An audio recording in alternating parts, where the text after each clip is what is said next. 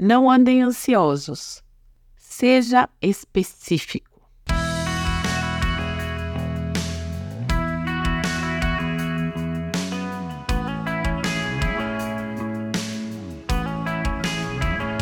Deus não demora. Ele nunca o deixa na espera, nem lhe diz para telefonar novamente mais tarde.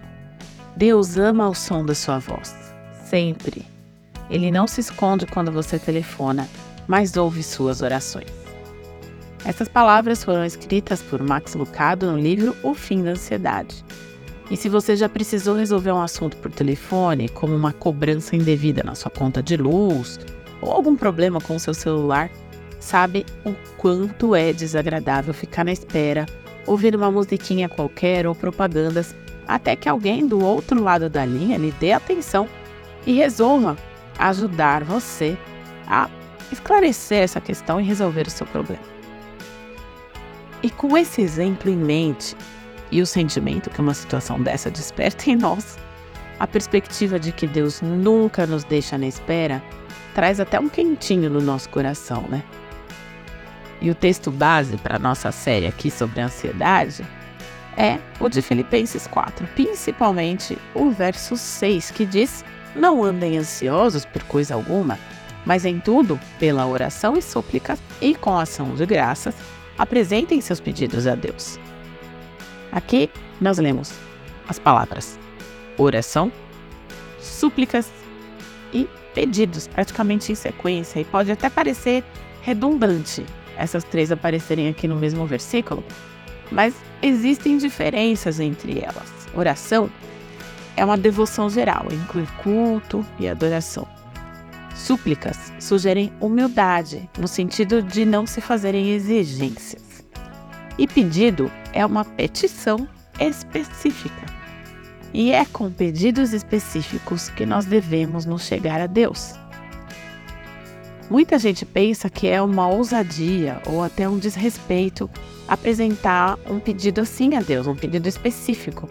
Afinal de contas, o Senhor sabe do que necessitamos, Ele nos conhece, conhece o nosso coração, conhece a nossa mente, o nosso sentimento. Mas a oração específica é uma oração séria e sincera, uma oração íntima de quem tem um relacionamento com Deus. E é uma oportunidade de vermos Deus responder de forma também específica às nossas orações. E isso aumenta a nossa fé. Além disso, as orações específicas tiram um peso enorme das costas de uma pessoa ansiosa. Afinal de contas, muitas das ameaças e medos que o ansioso tem, que ocupam seus pensamentos, são coisas vagas, pois não passam de suposições infundadas, é o tal do e se. E se isso acontecer? E se isso não acontecer? Uma coisa é orar assim: Deus, abençoa o meu trabalho amanhã. Outra é dizer: Senhor, amanhã no trabalho às 10 horas eu tenho uma reunião muito importante com toda a minha liderança, toda a minha equipe, para quem eu devo apresentar o planejamento de marketing para o próximo semestre. Eu sei que estarão presentes pessoas que não gostam de mim, que não gostam do meu trabalho, isso me deixa inseguro, ansioso. Apesar de eu ter esse planejamento muito bem embasado, de eu saber o que eu estou fazendo. Por favor, me ajude a descansar essa noite e me dê sabedoria para lidar com o nervosismo caso essas pessoas se levantem contra as minhas propostas. Por favor, faça com que elas sejam gentis em suas palavras para não me desconcentrar, não me desconcertar no momento da apresentação e que o seu nome seja honrado por meio das minhas palavras e atitudes amanhã. Olha só, que oração específica. Né? A gente falou horário, falou tudo o que vai acontecer, quem vai estar tá lá, numerou os medos, as questões todas. E isso torna o desafio menor. Ele cabe dentro de uma oração. Isso reduz a ansiedade. É como diz em 1 Pedro 5,7 lancem sobre ele toda a sua ansiedade, porque ele tem cuidado de vocês. Então não caia na armadilha do orgulho, a ponto de não lançar toda a ansiedade sobre o Senhor. Ah, sim, isso é um orgulho. Achar que o seu problema é insignificante para Deus não é humildade, é um orgulho. O humilde reconhece que não pode nada sozinho, reconhece a sua pequenez diante de Deus e, claro, a grandiosidade do Senhor. Então, ele deposita aos pés do Pai a sua oração específica, a sua súplica.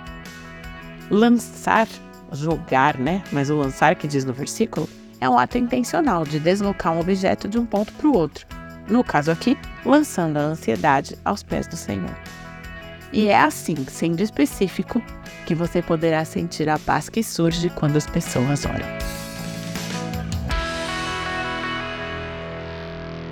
Você ouviu o podcast da Igreja Evangélica Livre em Valinhos. Todos os dias, uma mensagem para abençoar a sua vida.